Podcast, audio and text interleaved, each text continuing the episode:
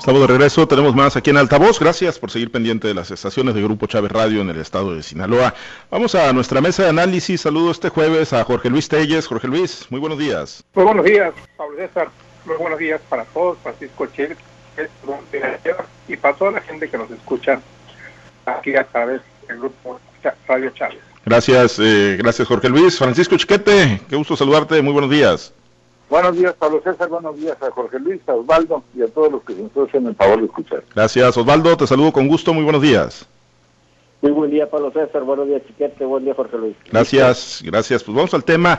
El periódico El Financiero siguió presentando trabajos estadísticos, lo ha venido haciendo y los ha venido dosificando. Hoy presenta intención de voto rumbo a lo que pues se ha dicho será pues la madre de todas las batallas, la disputa por el control del Congreso de la Unión, de la Cámara de Diputados Federal, quién va a tener mayor presencia en San Lázaro, si el presidente López Obrador y su movimiento eh, Morena van a conservar la mayoría que hoy tienen y que les ha permitido, bueno, cambios estructurales importantes, eh, o si, bueno, los opositores que se aliaron precisamente en ese objetivo de quitarle ese control al presidente, pues lo van a poder conseguir el próximo 6 de junio con el voto de los ciudadanos. Pero bueno, esta encuesta, esta, esta proyección que hace el financiero, si bien es al mes de marzo, todavía no iniciaban las campañas que arrancaron el 4 de abril, pues todavía marca una clara tendencia de voto favorable para Morena, con 40% de la intención de voto y el PRI, el PAN, el PRD están muy, muy lejos. El PRI con un 10% de intención de voto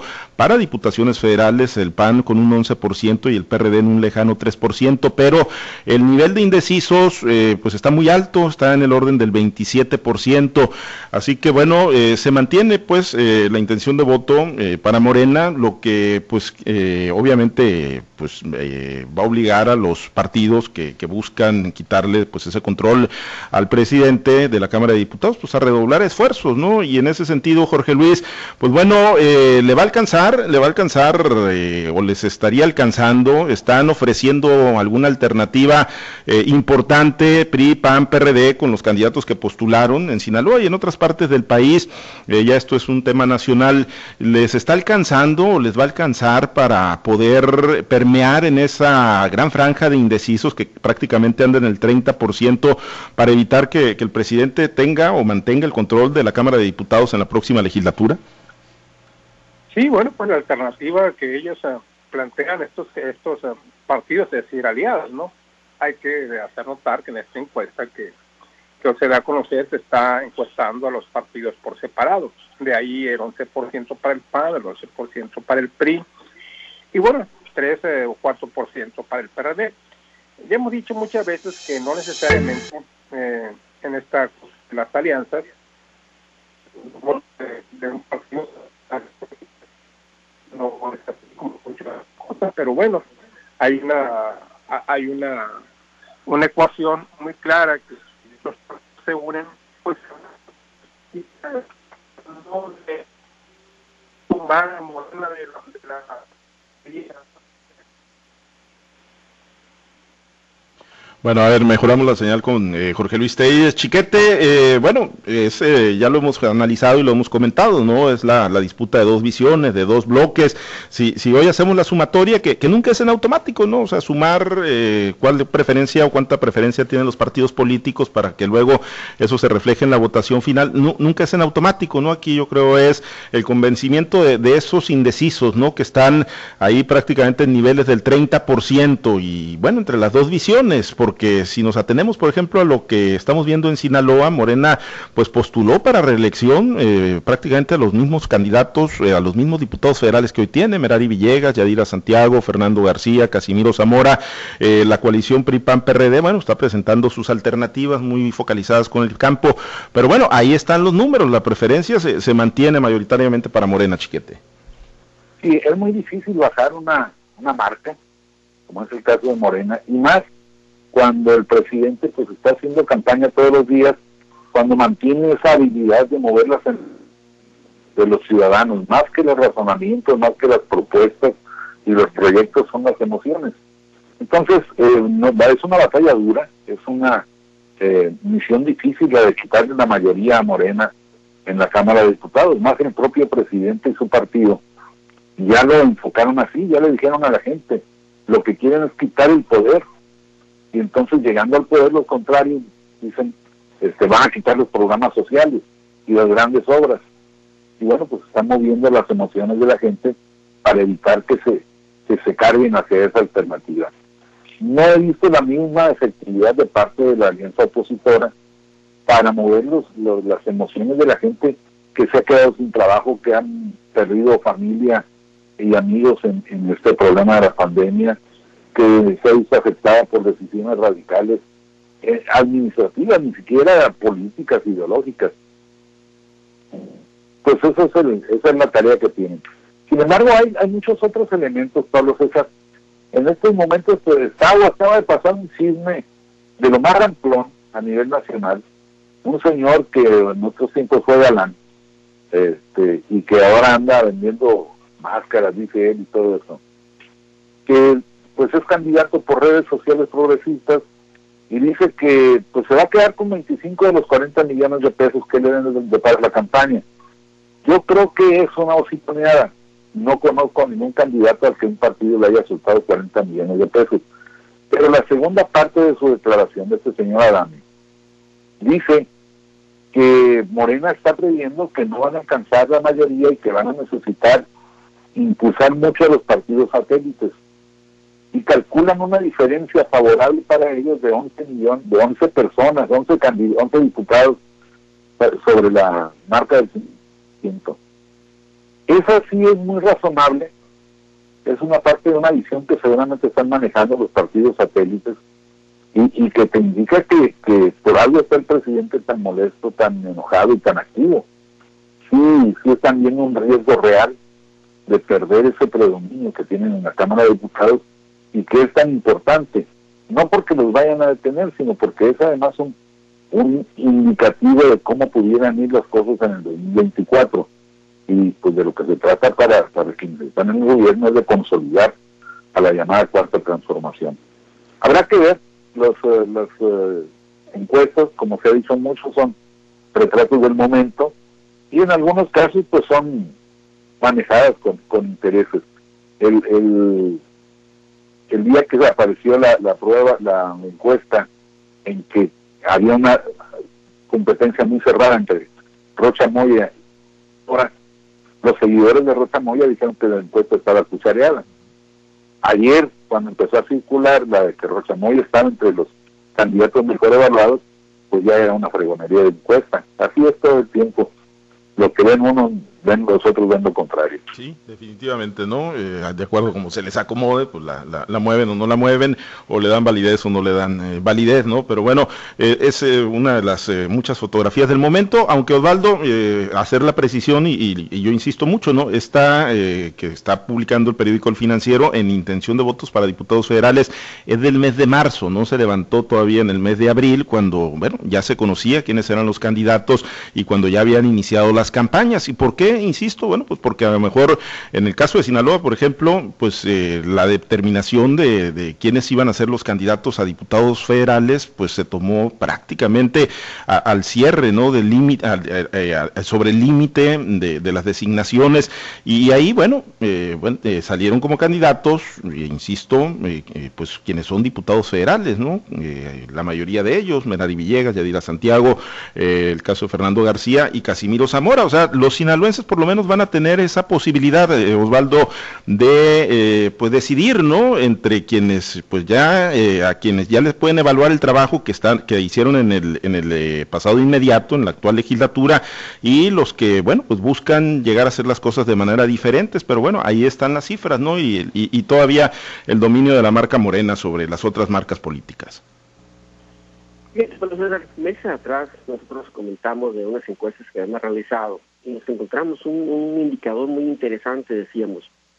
Eh, cuando a la gente se le pregunta qué partido crees que va a ganar la elección, eh, el porcentaje más alto es el de Morena.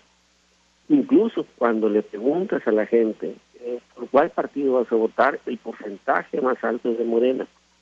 Pero cuando le pones nombres, y en aquel tiempo pues ya hacíamos ejercicio con algunas baterías, como llamamos, fórmulas, eh, le ponemos nombres, el candidato del PRI fuera fulano, si el candidato de Morena fuera fulano, si el PAN fulano, eh, la caída de, la intención de voto hacia el candidato de Morena era radical, o sea, abrupta. Entonces, eh, de ahí empezamos a acuñar una, una, una máxima en el sentido de decir, esta elección va a ser una elección de marca contra candidatos. Y bueno, efectivamente la encuesta del financiero todavía está visualizando, en el caso de los diputados federales, una elección entre marcas. Todavía no refleja la elección entre candidatos. Y para esto va a ser interesante ver, y hemos dicho estos veintitantos días que le quedan mes de abril, va a ser interesante ver y analizar y medir. ¿Por qué? Porque ahorita sí ya están los candidatos que están de frente al electorado. Están los candidatos a los cuales eh, la sociedad va a ver y decidir si le confía o no le confía su futuro. De que hay una marca fuerte Morena, pese a todo eh, este problema que hay eh, por la definición de sus candidatos, sus divisiones internas, hay una marca fuerte todavía que está respaldada sobre todo por la imagen del presidente y por lo que había el presidente en sus mañaneras. Pero bueno, la marca no lo es todo en una en una pirámide para ganar elecciones.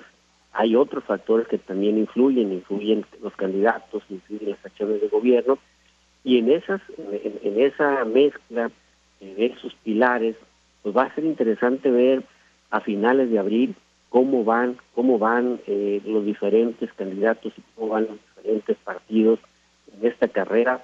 Pues termina el 3 de junio porque el 6 es el día de la elección, así que va a ser interesante. Pero no, no es anormal que al día de hoy, por ejemplo, tengamos a un Morena eh, todavía muy por arriba de todos, pero con un alto porcentaje de los indecisos, que esos ahora se están dividiendo o subdividiendo entre los que saben que van a ir a votar, pero no saben por quién votar, o los que todavía no saben si van a ir a votar o no. Pero bueno, son es un, es un porcentaje muy alto que también va a influir. Y el otro factor que va a influir es eh, qué tanto prende lo del voto útil eh, para tratar de derrotar a Morena. Entonces, son los indicadores que habrá que medir, se va a poder medir hasta finales del de eh, y ahorita Chiquete decía, Jorge Luis, el tema de las emociones, ¿no? Como, como el presidente López Obrador, pues es un maestro, ¿no? En, el tema de la manipulación de las emociones de los mexicanos, conoce bien al pueblo, el sentir, eh, las reacciones, y, el tema de los programas sociales, ¿no? Como, eh, pues ha tratado Morena de posicionar ese tema en la agenda, ¿no? De que si ganan PRI, PAN, PRD, esta coalición va por México, si, si terminan ganando van a quitarle los apoyos sociales que, que hoy se están otorgando. Y la coalición PRI, PAN, PRD, pues ha dicho no, además, eh, son apoyos que alcanzaron rango constitucional en, la presente legislatura y que pues va a ser complicado, digo, aún y cuando Morena mantenga la mayoría u otras fuerzas u otro bloque, Jorge Luis mantenga eh, gane la mayoría, pues va a ser complicado que alguien gane mayoría calificada, ¿no? Como para modificar la constitución y eliminar esos programas sociales. Sí, pues, tema de, las encuestas también hay que en esta encuesta que el financiero está encuestando a y al PRI por, por separado, cada uno con un 11%, que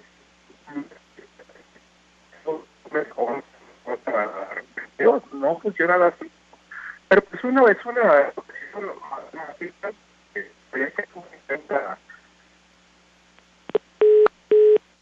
Bueno, eh, pues ahí está el tema de las, de las encuestas. Eh, vamos a ver eh, qué marca, como lo dice Osvaldo, la, la, del mes de abril, que es lo que, bueno, pues ya refleja, ¿no? Con los candidatos identificados por la ciudadanía, que eso es importante, ¿no? Que el ciudadano se vaya empapando ahorita en el amplísimo mundo de candidatos o abanico de candidatos y alternativas que hay, pues muchos ciudadanos ni siquiera conocen a todos, ¿no? Quizá conocen a los de los dos bloques principales y, y es importante que se vayan empapando, que se vaya conociendo la propuesta, ya hay materia para hacer evaluaciones sobre los que buscan reelección en los ayuntamientos, en las diputaciones locales, en las diputaciones federales, así que pues vamos a ver, ¿no? Ya que vaya más avanzada la, la elección que es lo que reflejan las encuestas.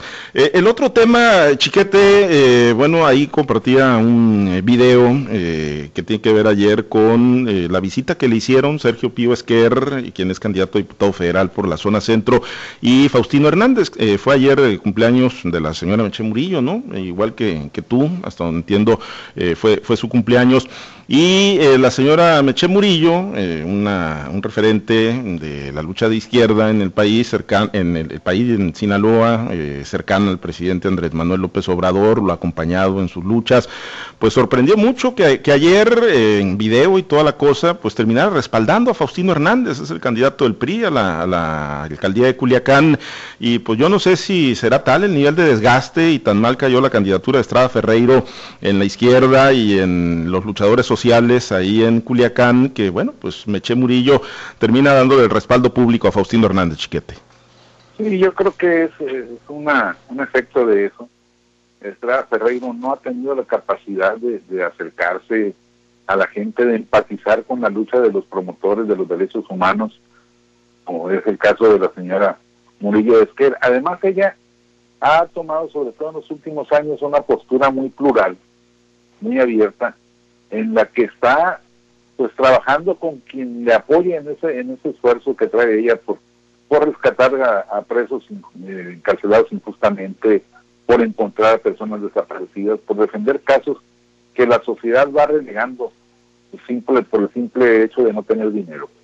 Creo que la señora pues, ha estado madurando mucho en ese sentido y también refleja, como dices, esa falta de, de apoyo de, parte de, de Ferreira, esa falta de empatía.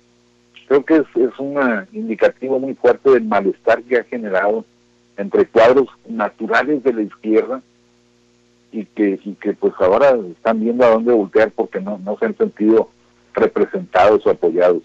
Claro, en, en, los otros frentes también, ayer estaba anunciando que un beisbolista como el retirado como Juan José Pacho, pues estaba por pronunciarse a favor de Rubén Rocha Moya. Eh, luego, luego del otro lado dijeron pues que se vaya a votar a, a Yucatán, de donde es y donde vive. Pero pues el hecho es que todo el mundo anda buscando estos estos uh, posicionamientos, estos, estas medallas que colgarse. Ahora es muy diferente un señor como Pacho, que hoy se pronuncia por el PAN, mañana por el PRI, que ahora lo, lo piensa hacer por Morena, este, que una señora con una trayectoria social tan profunda como Mercedes Murillo de Esquer. Indudablemente, y recordar que además ahí, bueno, pues fue precandidato a la alcaldía Oscar Los Ochoa, ¿no? Otro, otro luchador y defensor de los derechos humanos, no, no le tocó en pues esos procesos pues desasiados, ¿no? Que pues muy, muy opacos, ¿no? Que, hizo Morena para designar a sus candidatos y, y Oscar Los Ochoa pues quedó relegado, ¿no? De su intención de ser candidato de Morena a la presidencia municipal. Sin embargo, Oscar Los ha dicho que él va a apoyar a Rocha. Sí, a Rocha, a Rocha. Sí, no, de hecho la señora eh, Meche no dijo ayer que iba a apoyar a Mario Zamora en lo absoluto. El, pronunciamiento fue ahí nada más a favor de Faustino Hernández. Sí, Oscar Loza eh, ha, dejado muy en claro que va a apoyar a Rubén Rocha Moya como candidato a gobernador.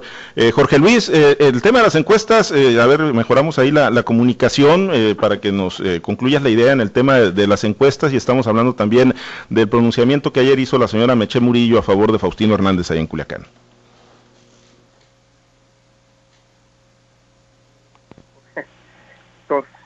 Tenemos una mala comunicación. Sí, a ver, a ver si ahí eh, ya mejoramos eh, un poco, Jorge Luis. Eh, te comentaba, pues para terminar la idea del tema de las encuestas y obviamente, y estamos platicando ya sobre el tema de Meche Murillo y el pronunciamiento que hizo ayer a favor de Faustino Hernández. Sí, pues decía ahorita, ¿no? Que había que observar que, las encuestas estas a, los partidos PAN y PRI PRD se les encuestó por separado cuando van unidos en coalición pues en la mayoría, en la mayoría de los distritos electorales que, estarán, van a estar en juego en las próximas elecciones. Entonces esto es importante considerar también porque pues una cosa es eh, una fuerza política sola y otra cosa hay una coalición que, no deja de ser importante. Quizás en otros tiempos hubiese sido invencible, ¿no? Pero hoy, hoy pues no, no está mucho ser invencible, pero pero también es muy importante la coalición entre PAN, PRI y PRD y como tal tendría que encuestarse en las próximas en las próximas elecciones porque es en la mayoría de los distritos. Yo convengo que hay muchos en los que van por separado pero en la mayoría van juntos. Entonces eh, había que aclarar más las cosas a la gente y no provocar un clima de confusión como como es este. La, la mayoría de, del Congreso por más que las encuestas eh, digan que lo tiene asegurada a Morena pues yo creo que ellos no están tan seguros porque están atacando de manera feroz al, INE porque el INE únicamente se está pegando a derecho, en el sentido de que ningún partido debe tener más de 300 diputaciones por los dos principios y que además está limitando pues que lo que se hizo hace tres años también yo no sé el INE porque en ese tiempo no se percató de, la situación y porque ahora sí de que los eh, partidos satélites bueno los candidatos que habían sido postulados por esos partidos olímpicamente los abandonaron a, los primeros días de iniciar la legislatura y pues rondamente se brincaron a las filas de Morena y es por eso que Morena pues tiene una cantidad impresionante de diputados y por si se hace mayoría calificada. Yo creo, en mi opinión personal, que Morena no va a alcanzar la mayoría calificada, probablemente ni siquiera la mayoría simple, pero sí podría alcanzar cuando menos una primera minoría a cómo van las. Esta, yo creo que esta encuesta se va a mover todavía en los próximos meses. Vamos, eh, de hecho, empezando. Habría que ver también cómo se, cuáles son las campañas, porque de hecho las campañas para diputados federales ni se ve ni se oye, ¿eh? por ningún lado yo no soy el Moches, el Mazatlán, pero aquí en Culiacán por ningún lado se ve, ni siquiera se ve que acompañen de vez en cuando al candidato, a los candidatos a eso, eso sea sus únicos actos de campaña, darse de los eventos del candidato a gobernador, porque ni siquiera el presidente municipal, pero te digo, ni se ven ni se oyen los señores candidatos de diputados federales. Sí, sí, la realidad es esa, ¿no? Las que están moviendo, las que le están poniendo música a la fiesta, como se dice, son las campañas a la gubernatura y a las presidencias municipales principalmente, ¿no? Que además es donde, bueno, pues eh, hay entusiasmo porque hay expectativas de, acomodo, de trabajo y de, proyectos, ¿no? Esa, esa es la, razón quizá, pero bueno, la, disputa eh, real es por el Congreso de la Unión, por lo menos en el contexto nacional. Osvaldo, eh, el tema de Meche Murillo, para concluir, bueno, pues ¿qué, qué lectura manda? Qué mensaje es un tema ahí circunscrito meramente a Culiacán o es parte de lo que ya empieza a ocurrir en todo el estado de Sinaloa por los acomodos que se hicieron en torno al proyecto de Morena en el estado de Sinaloa y el proyecto de Rochamoya.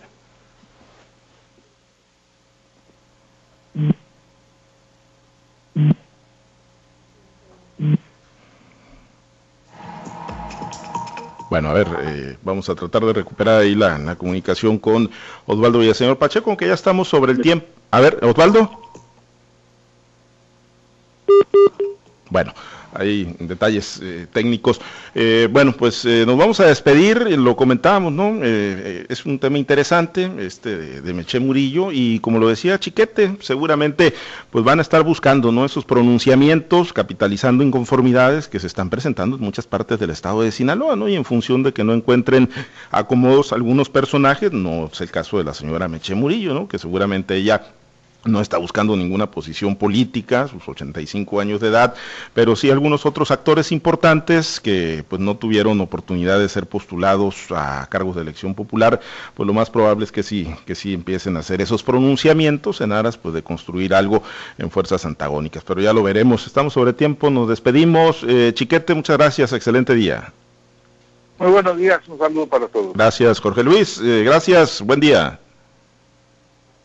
Bueno, ahí con, detalles. Eh, nos vamos. gracias a los compañeros operadores en las diferentes plazas de Grupo Chávez Radio en el estado de Sinaloa. Muchas gracias al auditorio. Manténgase conectado con nosotros a través de nuestras plataformas digitales, nuestro portal www.noticieroaltavoz.com. Ahí estamos en Facebook, estamos en Twitter, estamos en Instagram. Cheque los podcasts en Spotify. Soy Pablo C. Espinosa. Le deseo a usted que tenga un excelente y muy productivo día.